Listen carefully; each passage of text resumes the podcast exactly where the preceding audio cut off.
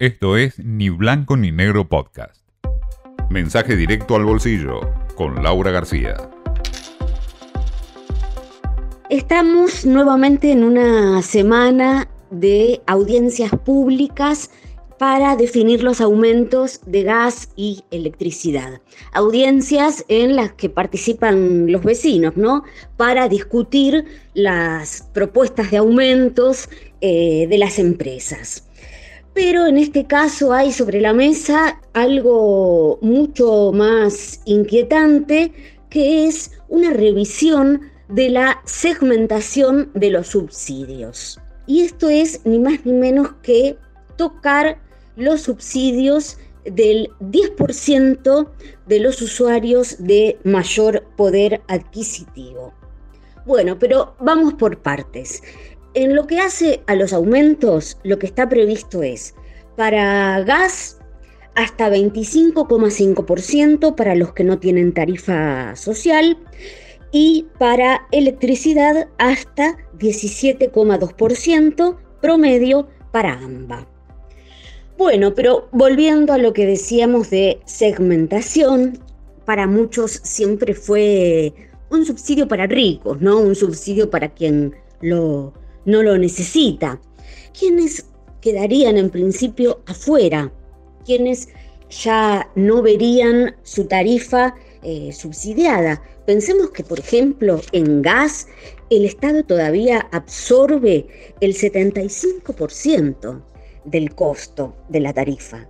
O sea, es muchísimo. Bueno, ¿quiénes quedarían afuera? Las 13 zonas definidas como de altos ingresos en el AMBA, con ingresos superiores a 3,5 canastas básicas, 3 o más inmuebles y 3 o más aviones o embarcaciones de lujo con menos de 5 años de antigüedad. Bueno, eh, acá lo que hay que decir es que más allá de las opiniones, eh, si vemos los números, realmente los subsidios han sido un monstruo, se ha intentado desmantelar muchas veces y no se ha podido, y que ha tenido un costo fiscal enorme.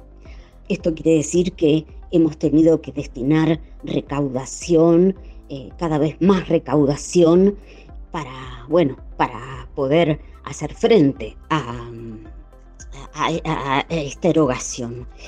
Pensemos, por ejemplo, eh, los subsidios a la energía representan 2,3% del PBI.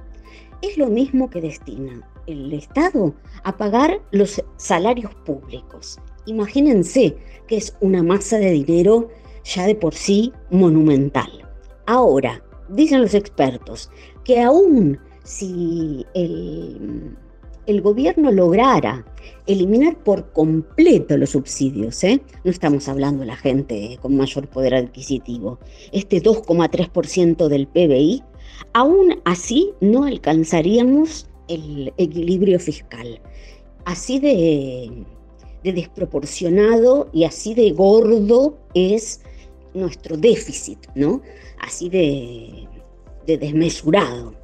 De hecho, se, hizo el cálculo y deberíamos tener una segunda recaudación del impuesto al IVA, o sea, una igual como la que tenemos, así duplicada, para poder tener déficit cero.